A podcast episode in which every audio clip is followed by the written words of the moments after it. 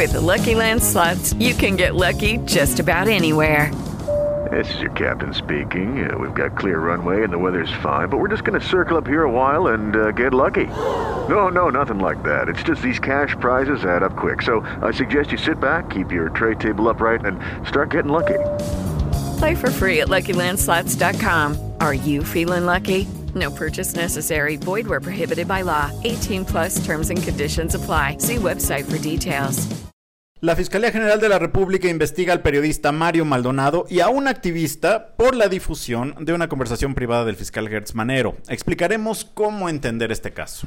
Los diputados perfilan eliminar el horario de verano mañana jueves, algo que muchos celebran al considerarlo innecesario. Es cuanto. Con Poncho Puntual y Juanpa de Leo. Un podcast de Político MX. La política explicada. Yo soy Alfonso Basilio Poncho Puntual, iniciando este podcast de miércoles. Y junto a mí está Juan Pablo de Leo. Juanpa, ¿cómo estás? Mi Poncho, ¿cómo estás? Qué Muy gusto bien. saludarte.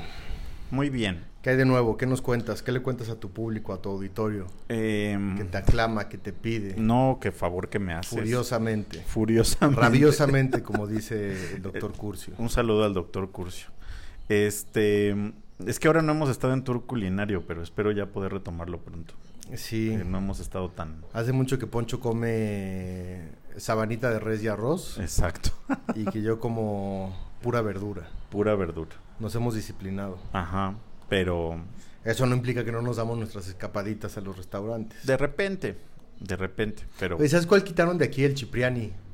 no... Mi restaurante favorito, tú lo sabes. ¿En bien. Mazarik? Lo quitaron de Mazarik. Pero la buena noticia es que lo van a poner en reforma. Que ya Ah, no vamos a ir tanto. Pues sí. Pero qué tristeza. Lo van a poner en uno de los hoteles. No sé si hay Ritz. ¿Hay un nuevo hotel Ritz? Algo así. ¿Puede ser? Fíjate que En no lo Reforma. sé. Pero entonces así como super fancy. Sí. Pero lo tenemos aquí en la esquina. Entonces, pues, Quedaba muy bien. mañana te invito a comer a los tacos al pastor veganos del Califa. Ándale. Que hace mucho que no va. Me parece muy bien. Muchas gracias. Oye, Poncho. ¿Qué Eh, tema? Hoy en la mañana, el eh, periodista Ciro Gómez Leiva en su programa de Radio Fórmula, Sí. que se transmite todas las mañanas de 7 a 10 de la mañana por el 104.fm de su FM, Claro. tuvo en entrevista al fiscal de control regional de la Fiscalía General de la República, a Germán Castillo.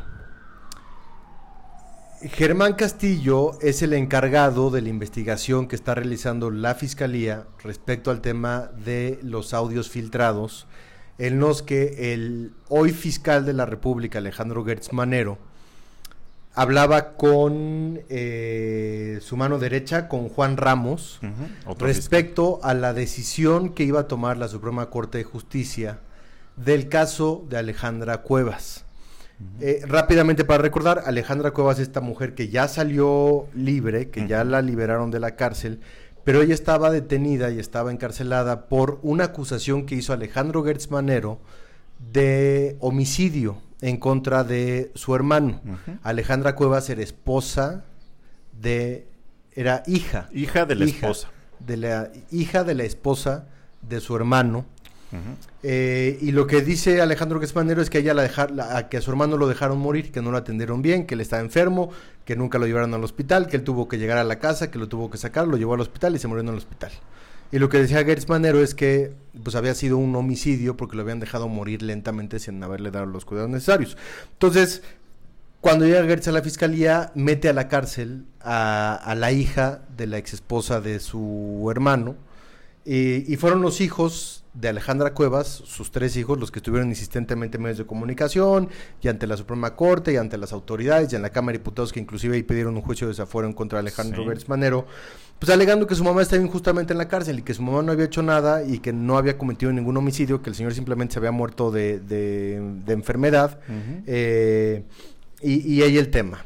Pero todo esto dio un giro cuando se filtraron los audios en los que se escucha a Alejandro Gertz Manero en una llamada telefónica con Juan Ramos. Yo sé que esto es muy complicado, perdernos cinco minutos y se lo vamos a explicar vale la bien. pena.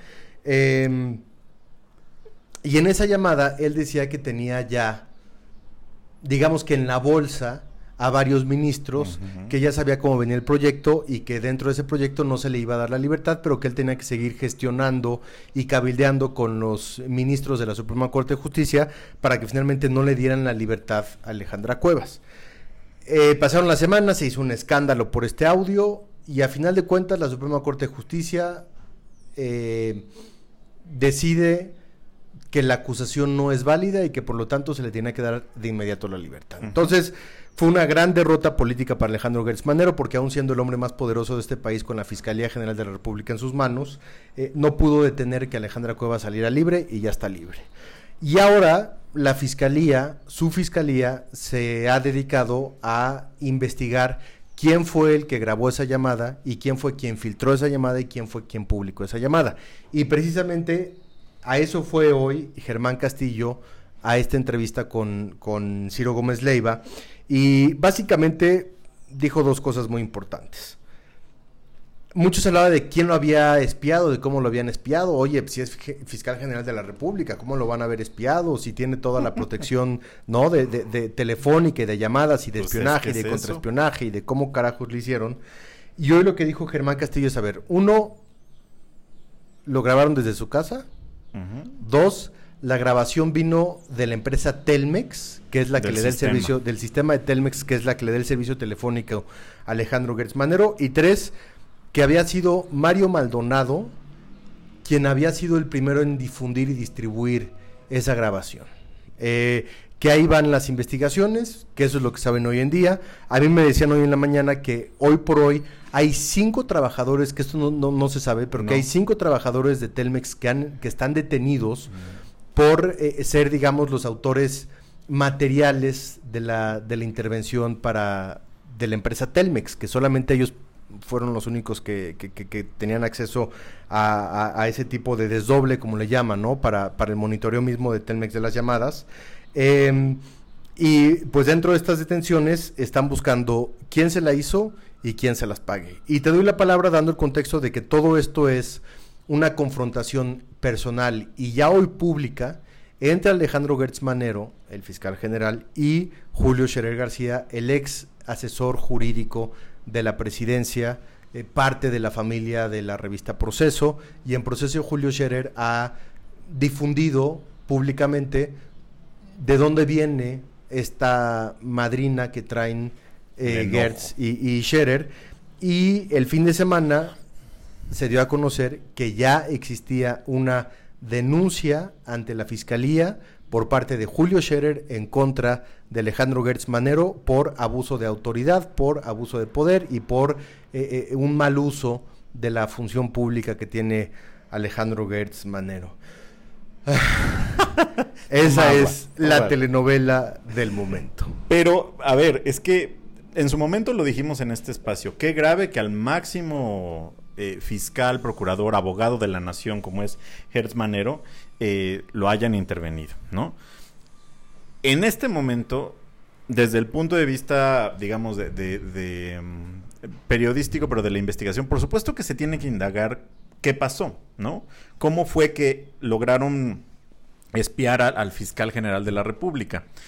Pero la parte en donde acusan al, al, periodista Mario Maldonado y a la activista llamada Nina, Em, a mí me parece, lo voy a decir con todas sus palabras, le está ganando la víscera. Porque básicamente lo que estaba explicando el fiscal que fue a la entrevista con, con Ciro es que en la ley está tipificado que es delito espiar, es delito difundir una, una llamada privada. Y en este publicar, ¿no? Publicar. Claro, claro, difundir. Eh, y entonces lo que están diciendo es, a ver, la llamada, porque ya lo tienen perfectamente identificado, se subió a una cuenta de YouTube recién creada, se creó en Estados Unidos, pero el video se subió desde México. El canal de YouTube que todos lo vimos se llama Psicología, Psicoanálisis, perdón. Y de ahí Mario Maldonado tomó el video y lo publicó en su cuenta de Twitter. Perdón, o sea, ahora sí que yo no soy juez ni ministro y, ¿no? Pero Mario Maldonado no fue, si bien fue el primer periodista que lo difundió en un sentido, pues digamos, de en su red, pero no fue el primero que, se, que difundió el contenido. Fue esa cuenta de YouTube.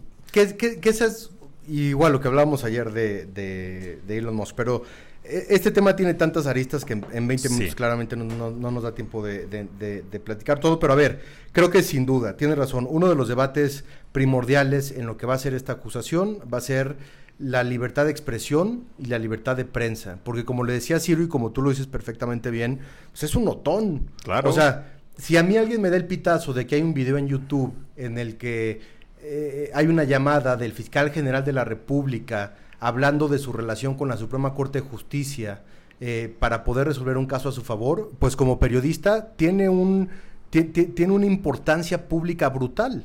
Y, y como tú lo decías fuera de micrófonos, como periodista la ley te protege de poder revelar tus fuentes. Entonces, si alguien llegó y le dijo a Mario, oye Mario, fíjate que está este video en YouTube, lo vi, y Mario lo ve y dice, "Eh, tiene valor periodístico y por lo tanto es mi deber darlo a conocer a la opinión pública, pues claro que tú no, no eres el que difundiste esa llamada, el que publicaste esa llamada, tú solamente estás tomando una información de interés público y le estás poniendo en tus cuentas de redes sociales. Entonces me parece un gran debate. Y por otra parte tomaré lo que tú dices de, de- de la visceralidad con la que está actuando Gertz Manero. Yo no lo conozco personalmente, pero hay muchos periodistas que sí lo conocen personalmente. Y parte de lo que también narraba Julio Scherer en, en- en la publicación que hace en proceso de, de lo sucedido, es que efectivamente que es un hombre que con los años se ha convertido en alguien más visceral, que ha- ha- se ha manejado con mucho enojo, con muchas rencillas personales y que a partir de ahí eh, él ha estado operando en la fiscalía.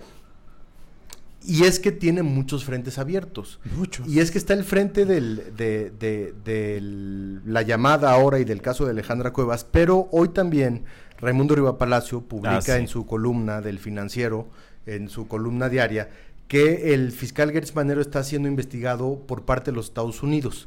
No dice de qué agencia eh, específicamente, Mm. pero sí que Estados Unidos tiene ya conocimiento de los supuestos abusos que se han cometido durante su estancia al frente de la Fiscalía General de la República y que esto también ha venido a enrarecer el ambiente de la relación entre, entre México y los Estados Unidos y habla de alguna detención que le hicieron en Estados Unidos durante el sexenio de Vicente Fox Esa cuando no la era sabía. secretario de Seguridad Pública que no, que no se supo, es lo que dice Raimundo, que no quedó registrada porque Fox intervino porque era su secretario de Seguridad Pública Pero que no traía pasaporte suyo. que traía un pasaporte falso Dios mío. y traía más de 10 mil dólares y que él decía que iba a la ópera. Eh, y, y no solamente eso, sino la mala relación que ha tenido con su contraparte estadounidense, el caso también de el eh, general Salvador Cien- Cienfuegos, Cienfuegos. también dice Raimundo Riva Palacio que creó como mucho escosor en, en contra de, de fiscal Getz. Y pues se, se suman las acusaciones en contra, en contra del fiscal, que otra vez, a ver, que aquí claramente no somos ni Ministerio Público, ni No. sabemos qué qué sí es cierto o qué no es cierto de las acusaciones. El tema es, y, lo- y a lo que yo me refiero, es que tiene muchas, muchos frentes abiertos políticamente hablando. Y a eso le sumamos el, el ruido que hay también alrededor de su permanencia en la Fiscalía General de la República, porque hace ya, ya se habla, y ha sido un Mario Maldonado el que lo ha publicado, de que se está preparando ya el relevo y de que podría ser Santiago Nieto y de que podrían ser este otros, Saldívar. Saldívar, creo que Bernardo Batis, También. este Bueno, ya está muy co- viejito, pero como sí. posibles como posibles relevos, Sí. ¿no? Entonces, pues no es un momento no es un momento fácil para el fiscal y a lo que se ha dedicado él y su fiscalía ahora es a revisar quién le filtró esa llamada. Y a eso y eso es lo que vamos a ver en los próximos días, en las próximas semanas, porque ya todos los casos pues, los tiene como muy calientes. Pero yo no sé si él se vaya a querer ir sin resolver no quiero decir vengarse, sino hacer justicia por la filtración que, recibió. Y que, pues, siendo cualquier fiscal mínimamente decente, pues obviamente tienes que investigar quién te espió, ¿no? O sea, no hay nadie más que puedes investigarlo más que tú. Por más que eso sea una cosa un poco extraña. Eh, a mí me parece que pues eso debe seguir. Si hay una cuestión muy extraña también, según la postura de la fiscalía que se da a conocer en esta entrevista, donde ac- acusan a Telmex de que no está brindando toda la información. Tenemos la info eh, exclusiva tuya de que hay trabajadores de Telmex detenidos. Entonces, digamos, yo creo que tampoco dieron toda la información porque no se puede, obviamente, porque es una investigación abierta de lo que se sabe hasta el momento. eh, pero pues por ahí va ese camino, ¿no?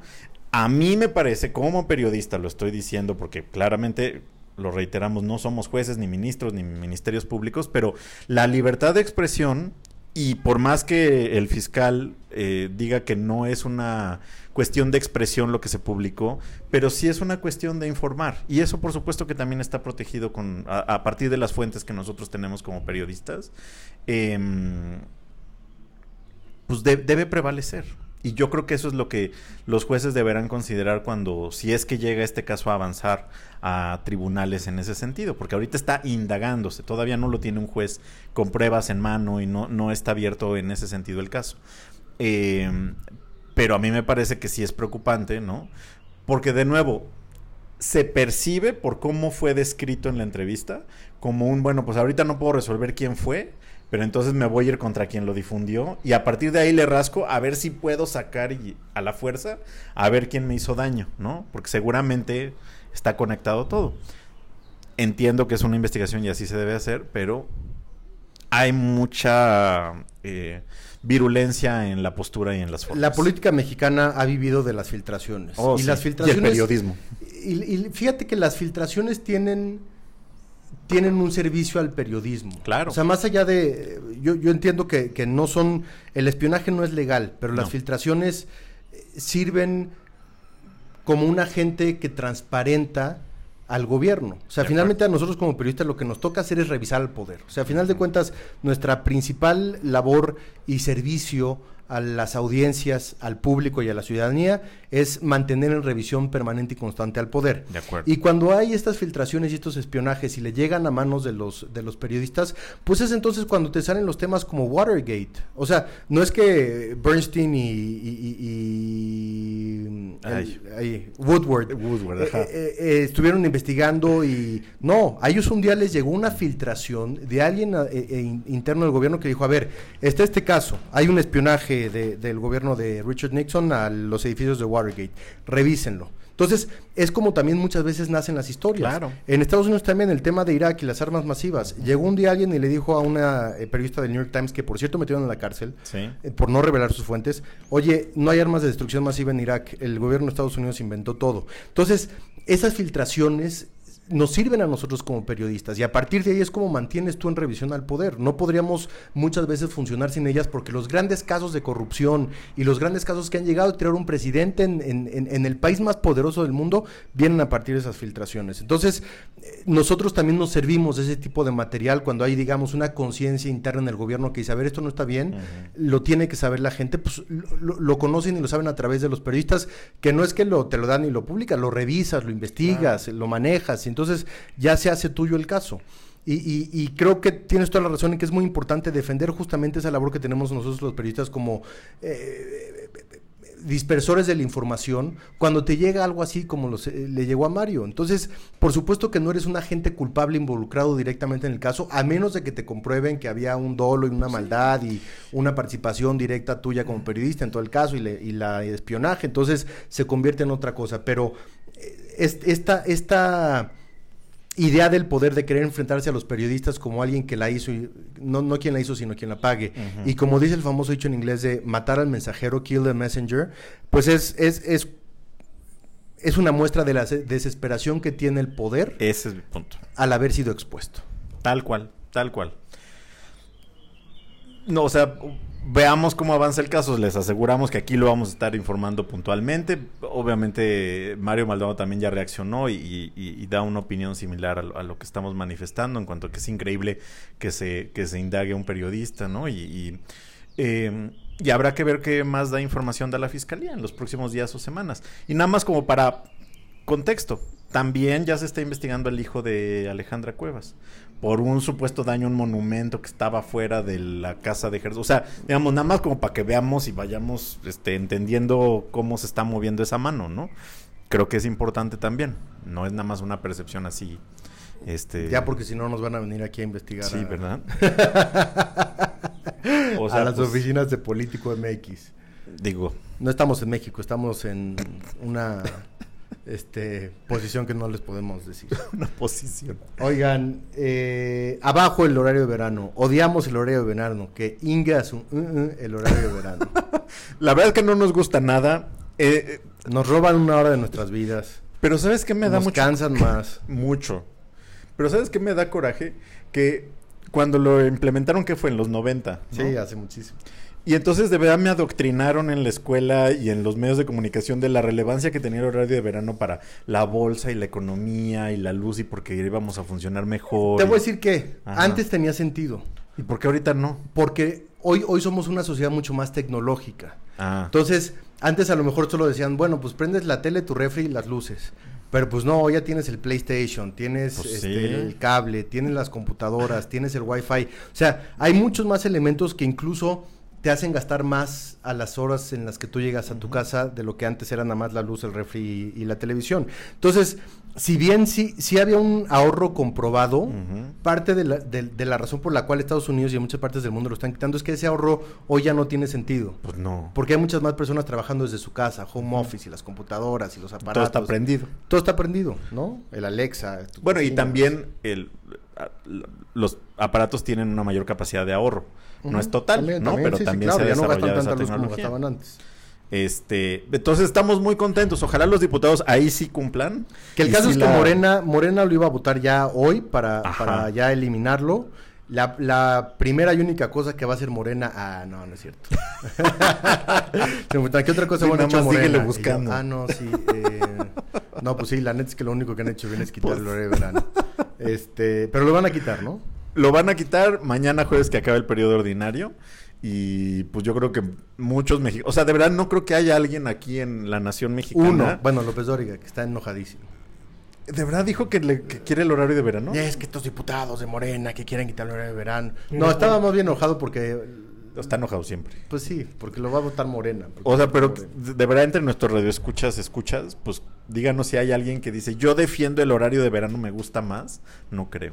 Ahora, se va a terminar de aquí a octubre. O sea, no es que lo van a quitar mañana No, y ya se quita mañana. ojalá, pero no. Terminamos esta, pero ya el próximo di- diciembre, enero, febrero, marzo, abril, que lo, va- que lo tenemos que cambiar el próximo año, entonces ya no se va a cambiar. Ya no va a haber Y ahora que regresemos al horario de invierno, con eso nos vamos a quedar, que es nuestro horario biológico, que es el horario normal, en el que nadie nos quita ninguna hora, en el que estamos perfectamente bien campantes, este, eh, con energía y felices y despiertos. Ahí está la información. Les agradecemos mucho a ustedes que nos escuchan, que opinan, díganos qué piensan de estos temas que estamos discutiendo. Agradecemos, por supuesto, a todo el equipo de Político MX que lo hace muy bien, a David Galicia, César García, Iván Cerón. Gracias, Juan Pablo de León. Gracias, Timmy Poncho. Yo soy Alfonso Basilio. ¿Es cuánto? Juan Pablo Deles, ¿cuánto? Hasta luego. Es cuanto. Con Poncho Puntual y Juanpa de Leo. Un podcast de Político MX. La política explicada. Hello, it is Ryan, and we could all use an extra bright spot in our day, couldn't we? Just to make up for things like sitting in traffic, doing the dishes, counting your steps, you know, all the mundane stuff. That is why I'm such a big fan of Chumba Casino. Chumba Casino has all your favorite social casino style games that you can play for free anytime, anywhere with daily bonuses. That should brighten your day a little. Actually, a lot. So sign up now at chumbacasino.com. That's chumbacasino.com. No purchase necessary. Group. Void were prohibited by law. See terms and conditions. 18 plus.